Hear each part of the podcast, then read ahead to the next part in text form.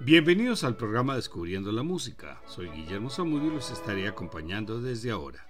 Este es un programa de la emisora de la Universidad del Quindío, la UFM Stereo. Los poemas sinfónicos de Richard Strauss son señalados como el punto culminante de la música programática en la última década del siglo XIX, ampliando sus límites y llevando el concepto de realismo en la música a un nivel sin precedentes.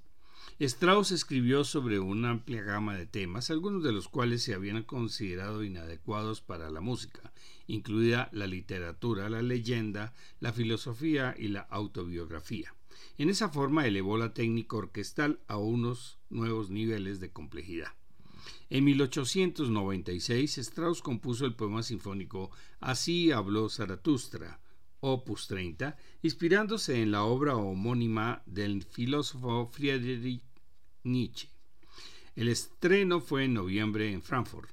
La fanfarria inicial titulada El Amanecer alcanzó gran popularidad por la película 2001 Odisea del Espacio de 1968 dirigida por Stanley Kubrick.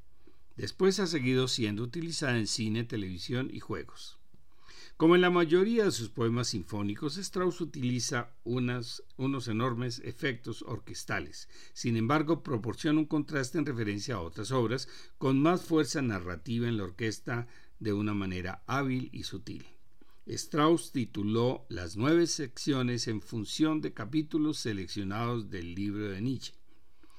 1. Introducción o amanecer, tema conocido universalmente expuesto por la trompeta al iniciar la obra representa la salida del sol y dura aproximadamente minuto y cuarenta. 2. De los trasmundanos. Se inicia con una cita del credo gregoriano e inmediatamente comienzan los contrabajos en trémolo, luego la trompa brinda una antesala a las violas y los violonchelos, quienes van transmitiendo el tema a toda la cuerda. Tras un intenso momento vuelve la calma y el tema muere con un pequeño solo de la viola. 3. Del gran anhelo. Comienza alrededor del minuto 5. Un arpegio del arpa y un acorde de los violines muestran un cambio repentino de la obra. Luego el corno inglés intenta recordar el tema de la introducción. Una abrupta intromisión de los contrabajos rompe la tensión y contagia a la orquesta entera con la activa participación del órgano. La trompeta reexpone el tema de la introducción y se da una serie de trémolos ascendentes desde los contrabajos hasta los violines, que terminan con una potente escala del flautín. Cuarto, de las alegrías y las pasiones. Aproximadamente a los 7 minutos 15. Después de la escala del flautín, los violines, en unísono con las trompas, interpretan una larga melodía mientras la orquesta suena muy agitada. Los violines se desprenden y continúan solos su camino hasta encontrarse con la enérgica intervención de los trombones, lo cual impulsa la resolución del episodio, marcado por los trombones y algunos arpegios descendentes en el arpa. Quinto, la canción de los sepulcros, más o menos a los nueve minutos y medio. La atmósfera cambia, el oboe y después el corno inglés anuncian la nueva sección abriendo paso al solo del concertino, quien se funde con los demás violines interpretando una melodía en el registro agudo. Después la orquesta entra en una escena sombría hasta llegar a un pianísimo. Un solo de clarinete anuncia el final del episodio que termina con un solo del violonchelo. 6. De la ciencia. Aproximadamente al minuto 12-20. Situados en un ambiente sombrío, los contrabajos inician una fuga lenta y en pianísimo, jugando con el tema de la introducción. Poco a poco los violonchelos y el fagot se van integrando a la fuga. La atmósfera sombría se mantiene hasta ser interrumpida por arpegios del arpa y los violines en el registro agudo. Un solo del corno inglés con el tema de la introducción reanima a la orquesta culminando con un forte. A continuación, una serie de unísonos y escalas de las cuerdas marcan el final del episodio que termina alrededor del minuto 17. Vamos a escuchar a la Filarmónica de Berlín dirigida por Herbert von Karajan y el violín solista de Thomas Brandis.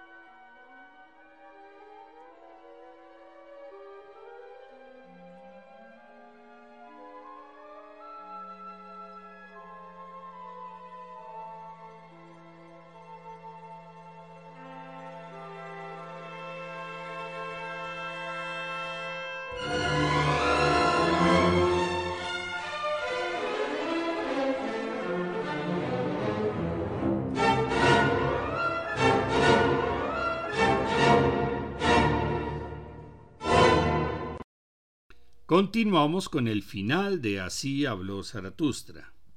7. El convaleciente. Comienza más o menos al minuto 17. Un solo de trombón apoyado por violonchelos y contrabajos expone el tema de la fuga de la sección anterior. La agitación de la orquesta aumenta y le sigue un tutti en fortísimo con el tema principal de la introducción. Acto seguido retorna el ambiente sombrío con el clarinete bajo y el contrafagot que dan paso a un juego de trinos en las maderas. Sobre ellos se enlaza una serie de diálogos entre el concertino y el cello solista. 8. La canción del baile empieza al minuto 22-25. La trompeta expone el tema de la introducción sobre una serie de trinos de las flautas. Es un pasaje calmado que juega con el tema de la trompeta en la cuerda, dando paso al solo del concertino acompañado por su compañero de atril. A doble cuerda es una especie de vals o de danza. Más adelante el tema es desarrollado por toda la orquesta con predominio el concertino. Un tutti en fortísimo da fin al episodio y lo enlaza con la siguiente y última sección. 9. La canción del noctámbulo comienza alrededor del minuto 30-50. Doce campanadas anuncian el comienzo de la sección. Este sonido va siendo amplificado por la orquesta que poco a poco va llegando a la tranquilidad al acercarse al final de la obra, la cual termina con un solo agudo de violín y flauta, acompañado del pizzicato de los contrabajos. La obra termina en un murmullo contraponiendo el acorde de la divinidad en los metales y el de la humanidad en flautas y violines. Continuamos con la última parte del poema sinfónico Así habló Zaratustra de Richard Strauss.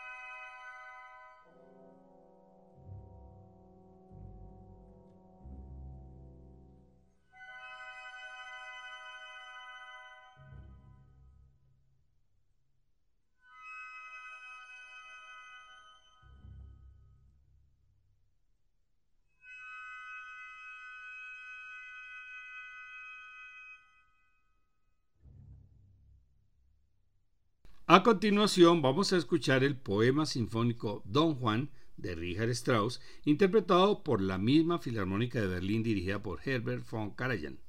Esta obra fue escrita por Strauss en 1888 y está basada en el poema Don Juan de Nicolas Leno. Fue estrenado en noviembre de 1889 en Weimar bajo la dirección del mismo autor cuando tenía 25 años y se convirtió en un éxito internacional poco después del estreno. Este poema sinfónico marca el descubrimiento del estilo formal y el lenguaje tonal del compositor. La estructura de Don Juan refleja el arco dramático del poema de Lenó. La música se despliega naturalmente a medida que se va divulgando la trama. Strauss logró esto mediante una fusión sofisticada de los principios de forma de rondó y de sonata. Al comienzo de la pieza, Strauss utiliza un tema que es vigoroso y enérgico con la sección de metales, haciendo llamativas interjecciones. Se aleja de este tema poco después a un solo de violín al tocar un romance. Luego se escucha al oboe tocando una melodía relajante que indica un enlace entre don Juan y su amante. Este momento es interrumpido por trompetas disonantes que contrarrestan con un tema heroico y desenfadado. Luego entreteje temas en una orquestación repetida y entremezclada. La obra pasa brutalmente a una tranquila melancolía que Strauss utiliza para ilustrar la próxima tragedia del destino de Don Juan. La pieza termina con nostalgia y sin grandiosidad, de acuerdo con la narración de Lenó del cuento de Don Juan, quien, cansado de correr, se resigna voluntariamente a un duelo y su vida es arrebatada por una espada empuñada por el padre de su amada quien está vengando el honor de su hija. La música pinta este cuadro con tonos apagados como un último suspiro. Escuchemos a la Filarmónica de Berlín dirigida por Herbert von Karajan.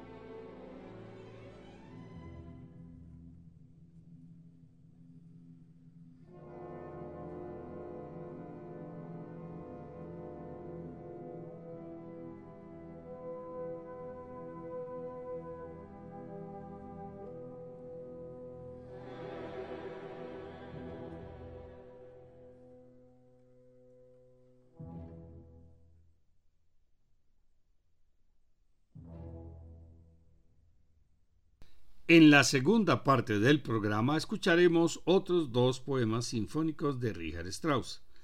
La vida del héroe, opus 40, escrita en 1898, y constituye el inicio del periodo más maduro de sus composiciones en este género. Las partes son el héroe, los adversarios del héroe, la compañera del héroe, el campo de batalla del héroe, las obras de paz del héroe y la retirada del mundo y la consumación del héroe. Terminaremos el programa con Las alegres travesuras de Till Eulenspiegel, opus 28. Su estreno tuvo lugar en Colonia en noviembre de 1895. Los dos motivos que representan a Till son interpretados primero por la trompa y luego por el clarinete. El tema de la trompa es una melodía cantarina que alcanza un clímax, luego cae y termina con tres notas largas y fuertes, cada vez más graves. El tema del clarinete es astuto y salamero, lo cual sugiere a un embaucador haciendo su oficio. Till es un personaje del folclore del norte de Alemania y los Países Bajos. La historia lo muestra como un personaje amante de la diversión, irreverente y siempre dispuesto a burlarse de los demás. A veces finge no entender lo que se le dice, pero luego, para luego burlarse del interlocutor. Vamos a escuchar primero el poema sinfónico La vida del héroe con la Orquesta Sinfónica de Pittsburgh dirigida por Fritz Reiner y Hugo Colbert en el violín solista, grabación de 1947. A continuación el poema sinfónico Las alegres travesuras de Till Eulenspiegel, con la Royal Philharmonic Orchestra dirigida por Sir Charles McKerras, grabación de 1995. Todos estos programas se encuentran en la página descubriendolamusica.co para que puedan escucharlos cuando quieran. Gracias por su audiencia, buenas noches y felices sueños.